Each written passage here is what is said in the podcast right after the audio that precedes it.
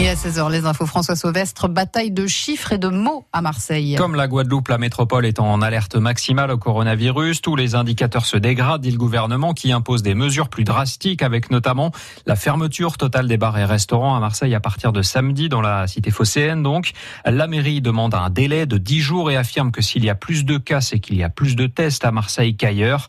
Ailleurs, justement, 11 autres métropoles sont en alerte renforcée sur la carte de l'épidémie que vous retrouvez sur francebleu.fr carte où la Somme, l'Oise et l'Aisne sont en alerte simple. Cela implique notamment la limitation à 30 personnes pour les rassemblements.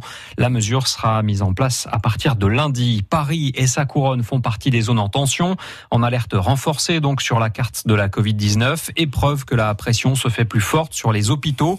Les établissements de la capitale et de sa banlieue vont reporter 20% des opérations chirurgicales non urgentes à partir de ce week-end. Pour laisser de la place aux patients atteints par le coronavirus, ils sont 132 en réanimation contre 50 au début du mois. Ces admissions devraient dépasser les 200 fin septembre selon la PHP, l'assistance publique hôpitaux de Paris. La campagne betteravière se prépare pour les 3200 planteurs et les deux usines sucrières de la Somme. Coup d'envoi lundi. La jaunisse est dans tous les esprits. La maladie ravage les cultures et enflamme également l'Assemblée nationale. Un projet de loi est en discussion depuis mardi. Projet qui vise à autoriser certains néonicotinoïdes pour trois ans à partir de l'an prochain. Et projet très vivement critiqué par les écologistes encore les apiculteurs. On veut juste sauver notre filière, répondent les betteraviers et leurs patrons dans les Hauts-de-France. L'interview d'Emmanuel Pigeon est à retrouver sur francebleu.fr. Les élus de la métropole d'Amiens ont rendez-vous dans deux heures pour le conseil de rentrée. Au menu notamment des discussions sur la future augmentation du tarif de l'eau.